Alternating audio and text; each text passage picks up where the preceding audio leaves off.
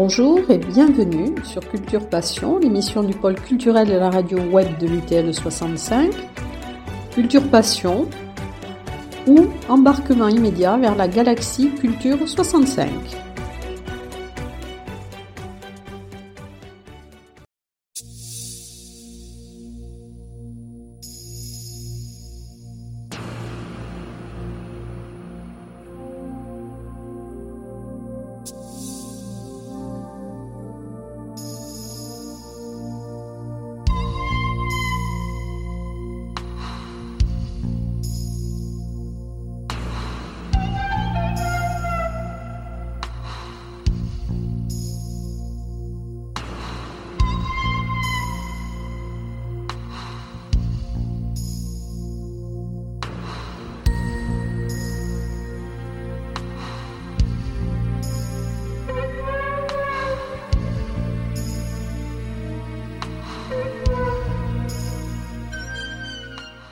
Dans Culture Passion, aujourd'hui, eh bien, on va un petit peu inverser les rôles, puisque habituellement, euh, je suis plutôt dans le viseur d'un appareil photo, et là, c'est moi qui vais euh, avoir l'objectif et qui vais avoir dans mon viseur, mais bien gentiment, euh, quelqu'un qui est photographe, artiste, je ne sais pas si on doit dire artiste photographe ou photographe artiste, mais qui est bien connu dans le milieu haut-pyrénéen et à l'extérieur, c'est Pierre Sempé. Alors bonjour Pierre Sempé. Bonjour. Alors que doit-on dire Artiste photographe ou photographe artiste? On peut, on peut dire les deux. Moi j'utilise aussi le, terme d'artisan. Euh, je me définis comme, euh, comme un artisan photographe, euh, puisque j'utilise des techniques anciennes. je travaille encore dans la photographie argentique, hein. donc on, peut, on peut utiliser le terme d'artisan photographe, artiste. Alors vous avez découvert la photo, je crois, très tôt. Très tôt. Euh, j'ai des souvenirs euh, de mon père et euh, avec la lumière inactinique du, laboratoire. la lumière inactinique, c'est la lumière rouge qui, qui permet de, ne pas voiler le papier. Donc j'ai des souvenirs de, de lumière rouge avec mon père qui, qui me montrait comment développer une photo. Et, euh, et je crois que ça m'est resté dans, dans, mes gènes. Et vous avez commencé à quel moment euh, professionnellement? Euh, Professionnellement, j'ai commencé il y, a, il y a au moins 5 ans parce que j'ai un ami photographe aussi, un grand photographe tarbé qui s'appelle Joaquim Huerta de Prada qui, qui m'a vendu son, son laboratoire. Enfin, le matériel de son, son laboratoire argentique. Hein. Donc, euh, j'ai racheté son agrandisseur, j'ai racheté du papier photo, et puis euh, il m'a montré pendant, euh, pendant quelques heures comment les premiers pas. Et puis ben, ça m'est resté. Je, me suis enfermé dans, dans, mon labo et j'ai développé, développé, développé, travaillé, travaillé, travaillé. Alors, qu'est-ce qui vous a attiré dans, la photographie? C'est, un certain regard, essayer de montrer peut-être ce qui ne se voit pas comme ça? Euh, C'est des rencontres. Euh, c'est des rencontres, c'est euh, des regards. C'est, c'est figer un moment. et puis, c'est comme disait, euh, c'est le moment décisif. C'est arriver, arriver à saisir le moment décisif. Euh, euh, l'instant T. L'instant T, voilà. Je, je crois que c'était De Pardon qui ou Cartier-Bresson qui parlait d'instant décisif. Oui, c'est l'instant qu'il faut saisir, qu'il ne faut pas rater. Voilà, et enfin, qui passe, devant nous, et puis si on ne le voit pas, ben, il est parti. Donc il faut, il faut rechercher ailleurs. Alors vous êtes plutôt axé sur, euh, au départ sur les portraits J'aime beaucoup, euh, j'aime beaucoup la relation euh, sujet-modèle dans le portrait. Donc j'aime beaucoup le portrait. j'aime beaucoup aussi la photographie de rue, l'instant T. Mais ma préférence va vers les portraits surtout. Parce que c'est une sorte de communication entre, entre le sujet et le modèle. Oui, et puis il faut arriver à bien figer effectivement ce qui, ce qui forcément ne se voit pas comme ça au, premier, au premier regard. Et puis, euh, enfin, moi je m'affaire euh, enfin, surtout à faire ressortir des émotions du, euh, du, modèle. Oui, c'est important. Une expression qui est qu'on y ressent de la souffrance, de la joie, de, et ça, c'est un studio ou c'est Ça, c'est en studio. J'ai, enfin, je me suis monté un studio euh, photo euh, professionnel avec un fond, avec des, avec des lumières. donc, j'y fais venir euh, des gens que j'ai rencontrés, en qui j'ai confiance. Et, je leur tire le portrait, entre guillemets. Et alors, il n'y a pas longtemps, vous avez lancé un appel à candidature justement pour faire une galerie de, de portraits bigourdants. Oui. Je l'ai lancé sur un groupe euh, Facebook hein, que je salue euh, pour son dynamisme, hein, c'est le groupe 65. Euh, Donc j'avais lancé cet appel, j'ai eu beaucoup, beaucoup, beaucoup de candidatures. Hein. Et donc j'ai pas pu, j'ai pas pu honorer toutes les candidatures. j'ai pris, j'ai pris juste quelques modèles. Et on peut, on peut retrouver ces modèles à l'exposition, enfin, quelques-uns à l'exposition de Séméac, au centre Albert Camus. Oui, puisqu'actuellement, donc vous avez une exposition avec le, avec le peintre Bernard Lavigne, donc, mais qui va se terminer ces jours-ci. Hein, c'est euh, elle se termine le 18, je prochain. Crois. Oui, le 18. Le 18, oui. Et préalablement, vous aviez une exposition donc à l'agence TLP Mobilité qui s'intitulait Bleu, le monde des bleus. Oui. Là, on est dans initia euh, non, c'est pas initiation au rêve, c'est invitation au rêve. Invitation au rêve. Là, c'est une invitation au rêve, avec Bernard. Euh, avec beaucoup de bleu aussi. Il y a beaucoup de bleu, donc il y a une complémentarité entre, euh, entre nous. Euh, Bernard, c'est un ami que j'ai rencontré à l'Artelier. Donc, euh, il y a quelques années de ça. Vous avez fait une exposition Camargue. Oui. J'avais présenté Camargue, ouais. je vous en parlerai peut-être tout à l'heure quand je serai invité à parler de mon parcours. Oui. Euh, j'ai fait une, exposition de Camargue et donc Bernard Lavigne, euh, je connais, euh, ça fait au moins à peu près six ans qu'on se fréquente et puis on, on apprécie, on apprécie nos travaux. Alors la galerie de portraits, ça me faisait penser un petit peu euh, à une galerie de portraits d'Henri Borde, qui était un grand ami de votre grand-père, hein, Gabriel Sempé, qui était une figure euh, locale. C'est un artiste que j'apprécie beaucoup. Et qui a fait lui aussi une galerie de portraits, qui avait été exposée d'ailleurs. Euh, les gens d'ici. Oui, les gens d'ici, voilà. Ça s'appelait Les gens d'ici, qui était exposé au musée Massé, au musée des Hussards. Musée Massé, oui. Hum. Donc ça m'a fait penser un petit peu à ça comme je sais que votre grand-père était très lié à Henri Borde, hein, il s'était vu d'ailleurs en tant qu'esclave dans une de ses toiles, un esclave athlétique. Oui, et euh, Henri Borde, je crois qu'il a, euh, il a, il a honoré en, dessinant, euh, en, peignant sur, sur les voûtes de la cathédrale Notre-Dame de la Seine l'Éthiopien, c'est un Éthiopien. Euh, et donc, enfin, la source, c'est euh, d'une thèse de.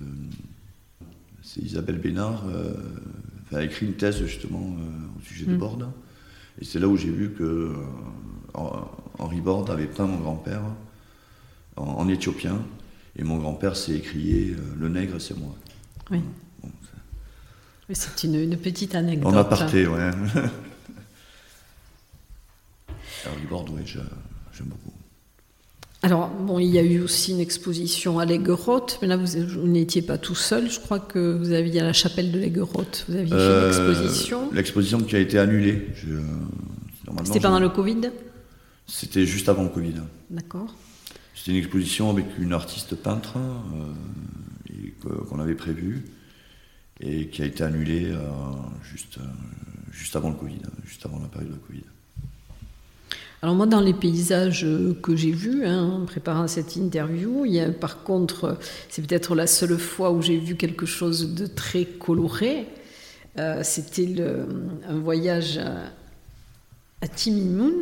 Ah, ouais, l'Oasis ouais, rouge, ouais. qui est une, une photo superbe, Mm. c'est c'est très beau. Et donc c'est peut-être parce que c'est vrai que votre, je dirais votre couleur de prédilection, c'est quand même le bleu. Ma couleur, c'est le bleu, mais je. À ce bleu, j'aime bien. euh, D'ailleurs, enfin, c'est présent sur les, euh, sur, les œuvres que, que j'ai exposées assez bien, que j'y rajoute toujours une, petite couleur, euh, une couleur supplémentaire. euh. Mais c'est vrai que la dominante, euh, c'est le bleu. Et alors comment êtes-vous passé de l'argentique justement au cyanotype? Alors, c'est- un parcours euh, sinueux. Donc, euh, j'ai racheté donc la- l'agrandissement, euh, enfin l'agrandisseur, pardon, à Joaquim Huerta de Prada, qui est grand photographe sur Tarbes, qui, euh, est un de mes maîtres. Parce qu'en photo, on a, comme, comme dans les métiers d'artisan, on a, toujours des maîtres. hein, et comment je suis passé au cyanotype? Donc, je lui ai racheté euh, cet agrandisseur et puis, entre-temps, j'ai découvert euh, les travaux de Man Ray, par exemple. Man Ray qui euh, faisait beaucoup de photogrammes. Et donc, je trouvais ça magnifique. hein, et, j'ai essayé, j'ai, testé le photogramme. Donc, le photogramme, le principe, hein, c'est à partir du papier photo. vous mettez des objets sur, sur une feuille de papier photo, vous éclairez pendant quelques secondes et ensuite euh, vous éteignez la, lumière de, l'agrandisseur et ça produit des formes qui sont. euh, Donc là, euh, là, on se rapproche un peu du cyanotype, hein, puisque le cyanotype, hein, c'est du photogramme à la lumière du soleil. Plutôt qu'à la lumière de l'agrandisseur, c'est le photogramme à la lumière du soleil ou à la lumière des UV. Et vous pouvez utiliser pour ça aussi des, certaines épices, le curcuma, oui, j'utilise euh, du curcuma justement pour rajouter, euh, Des pour rajouter couleurs. de la couleur. des notes couleurs. Je peux rajouter aussi du paprika. Euh, J'y rajoute euh, du shampoing, par exemple. Vous avez une œuvre d'Assémiac hein, où il y a une sorte d'explosion et on y voit des bulles. Et donc j'ai utilisé du shampoing, enfin, des projections de shampoing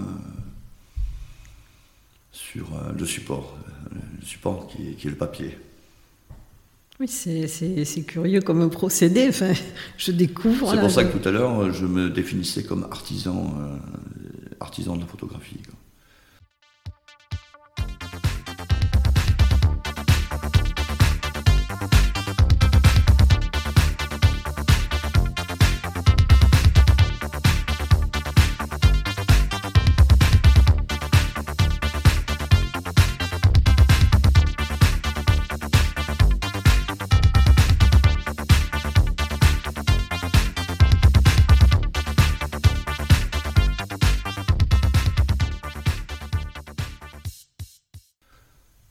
Et ça, ce sont des œuvres à vie, enfin, qui ne bougent pas. C'est des œuvres qui sont uniques. hein, euh, on ne peut pas reproduire deux fois la même œuvre.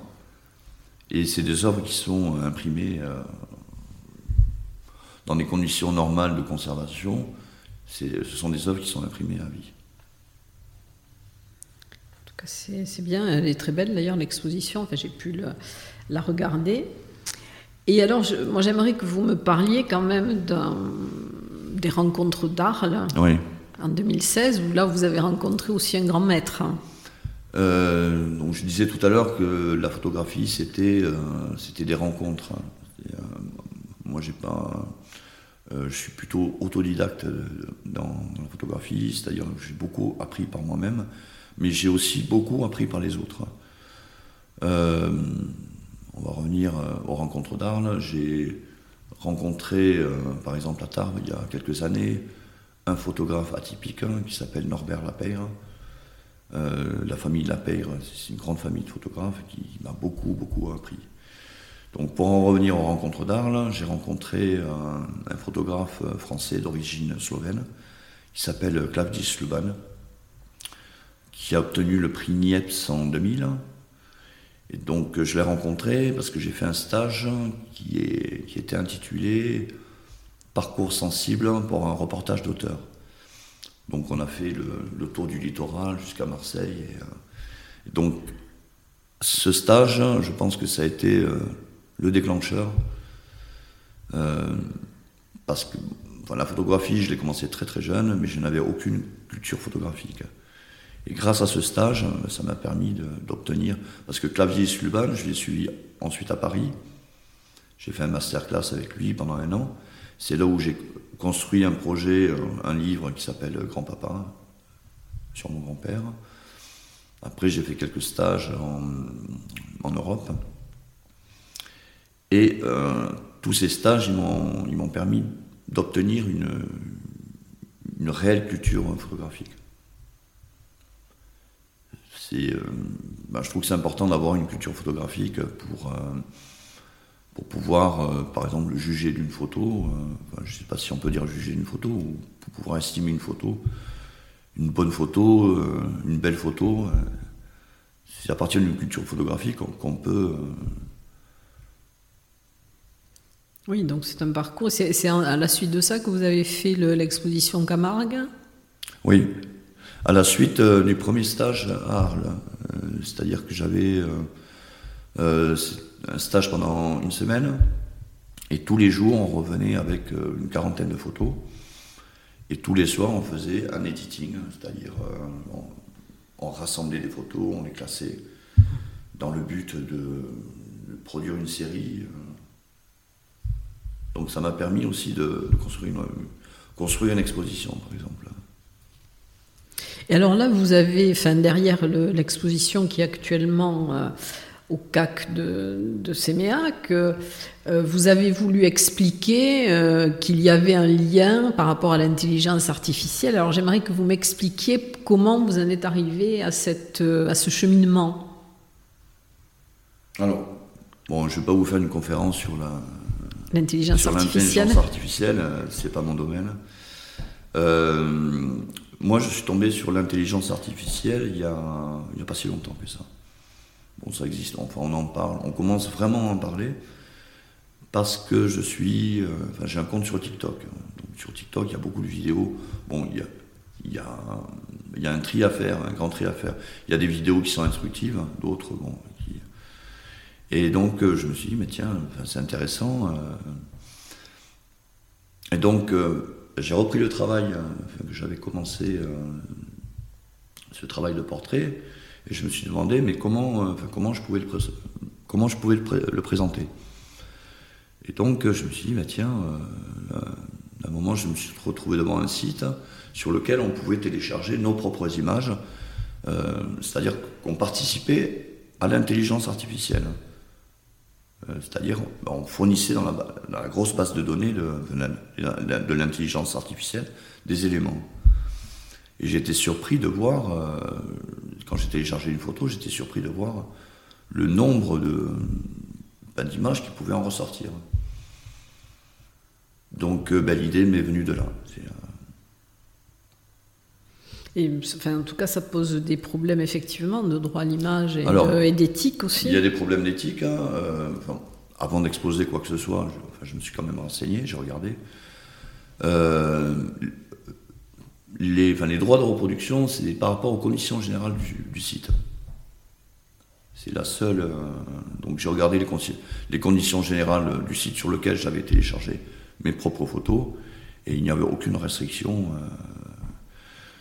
Il y, a une, il y a une dame qui m'a dit que c'est double, on peut, on peut appeler ça des doubles, euh, c'était des, des, portraits robots. C'est-à-dire que l'intelligence artificielle a repris euh, chaque, euh, chaque, chaque détail et les a assemblés comme, comme on assemble un portrait robot. Et donc, donc à la place de double, je préfère dire le portrait robot par exemple. Mais bon, ça c'est limite. Moi j'ai voulu faire une, une, expérience, euh, de savoir jusqu'où ça pouvait aller. Mais euh, je ne passerai, je passerai pas ma vie sur l'intelligence artificielle. Je, suis un artisan de la photographie, euh, donc. oui, parce que dans l'intelligence artificielle, ce n'est pas vous qui maîtrisez, c'est elle. Voilà, c'est ça, c'est elle qui décide à votre place. Donc, moi j'ai un caractère assez indépendant, je préfère je préfère décider à ma place. Enfin, j'ai voulu voir les limites et puis peut-être alerter les gens entre entre le réel et le réel et le virtuel. Enfin, la, limite entre le réel et le virtuel. Est-ce que les gens justement qui ont visité cette, cette exposition euh, ont compris euh, ce qui était euh, en filigrane derrière cette exposition La plupart, bon, enfin ça, ça a déclenché des, conversations, des conversations assez, assez, animées. Il y a des gens qui ont dit que ça fait peur, effectivement, ça fait peur, parce que là on est, juste aux prémices de l'intelligence artificielle. Moi, je me demande jusqu'où ça peut aller. Euh, il y a quelqu'un qui disait que, l'intelligence artificielle, c'est comme l'apparition d'Internet. L'apparition d'Internet, c'est apparu en 97, 98. On était juste aux prémices de l'Internet. Et là, l'intelligence artificielle, pour moi, ça ressemble aux prémices de l'Internet. Et puis après Internet, maintenant, il y a le métavers aussi, qui est encore euh, autre chose, encore de plus virtuel et de mm. plus, peut-être de plus dangereux aussi. Là, on peut parler d'ignominie, par exemple, de, la technologie. Et alors maintenant, quels sont vos projets? Vous avez d'autres projets en exposition, en, sujet aussi? Euh, bah, Continuer euh, ce travail photographique hein, qui, est, passionnant, puisque c'est des rencontres. La photographie, c'est toujours des rencontres. Hein. Vous avez les, rencontres de la photographie d'Arles. C'est une histoire de rencontres. Donc j'aimerais continuer, euh, continuer ces portraits. Et ensuite, euh, j'ai, euh, j'aurai une proposition sur Marciac pour, pour pouvoir exposer mes travaux. Pendant le festival Oui. Oui, c'est un, c'est un beau projet aussi, ça. Voilà. Et avec après... Bernard, on est entièrement satisfait de, cette exposition. On a eu beaucoup de monde au, vernissage. Oui. On a eu plus de 70 personnes qui sont venues. Il y a, eu euh, Lino Ferrer et euh, Pierre Ossène qui nous ont honorés de, de quelques morceaux. Euh, c'était un très très bon moment de partage. Oui, mais c'est ce qui est important, je pense, dans le dans la photographie aussi, le, la rencontre effectivement avec la personne que l'on photographie et qui peut peut-être aussi découvrir en se voyant des choses qu'elle n'avait pas vues. Exactement. Sur elle-même, ça peut être un révélateur. Et qui peut aussi nous apporter euh, enfin, des éléments auxquels on n'avait pas pensé. Moi, ce que j'aime beaucoup euh, enfin, dans, dans, cette exposition, avec Bernard, l'exposition commune, euh, c'est que enfin, les, les après-midi, on est présent de 14h jusqu'à 18h.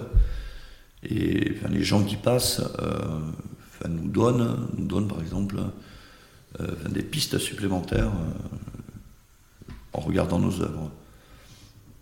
Là, il y a cette dame qui, m'avait dit, ben, par rapport au portrait réalisé avec l'intelligence artificielle, elle m'a fait penser à des portraits robots. Effectivement, je n'y avais pas pensé.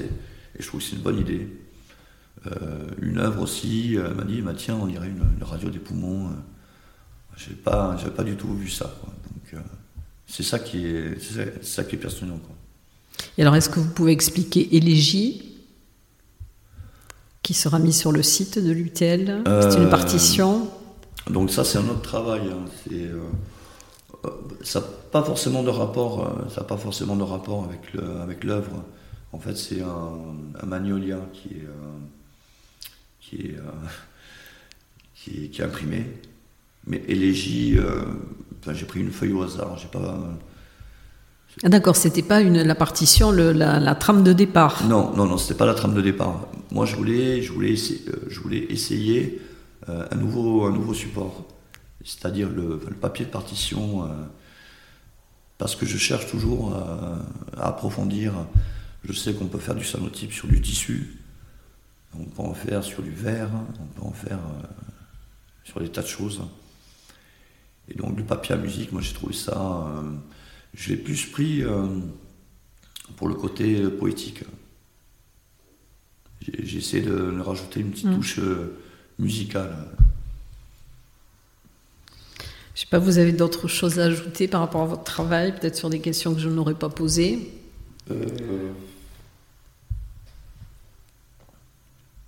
Peut-être, peut-être après le cyanotype, hein, qu'est-ce que je vais faire? Moi, je suis, je suis très très curieux. j'adore les, les techniques de photographie ancienne. J'apprends beaucoup sur Internet, hein, et puis en discutant. Donc, euh, je sais pas, peut-être le collodion humide hein, sur les plaques de verre, par exemple. Alors, qu'est-ce qui donne ce bleu cyan? C'est l'exposition à la lumière du soleil Ce sont les. En fait, c'est des sels de fer. Les sels de fer. Qui sont, euh, qui sont exposés au soleil. Et c'est euh, au moment du lavage que ces sels de fer qui sont jaunes au départ il passe au bleu, euh, bleu de Prusse, bleu outre-mer ou euh, bleu. Le cyan. Clin, cyan. Ah, ouais. Bon. En tout cas, merci Pierre Sempé pour ce moment passé en notre compagnie et pour ces explications aussi sur des techniques qu'on ne, ne connaît pas forcément. Merci en tout cas. Merci beaucoup. Là où le monde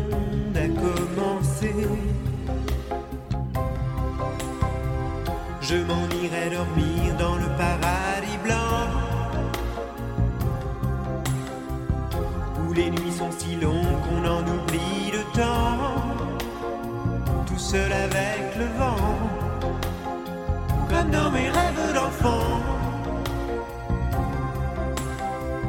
Je m'en irai courir dans le paradis blanc.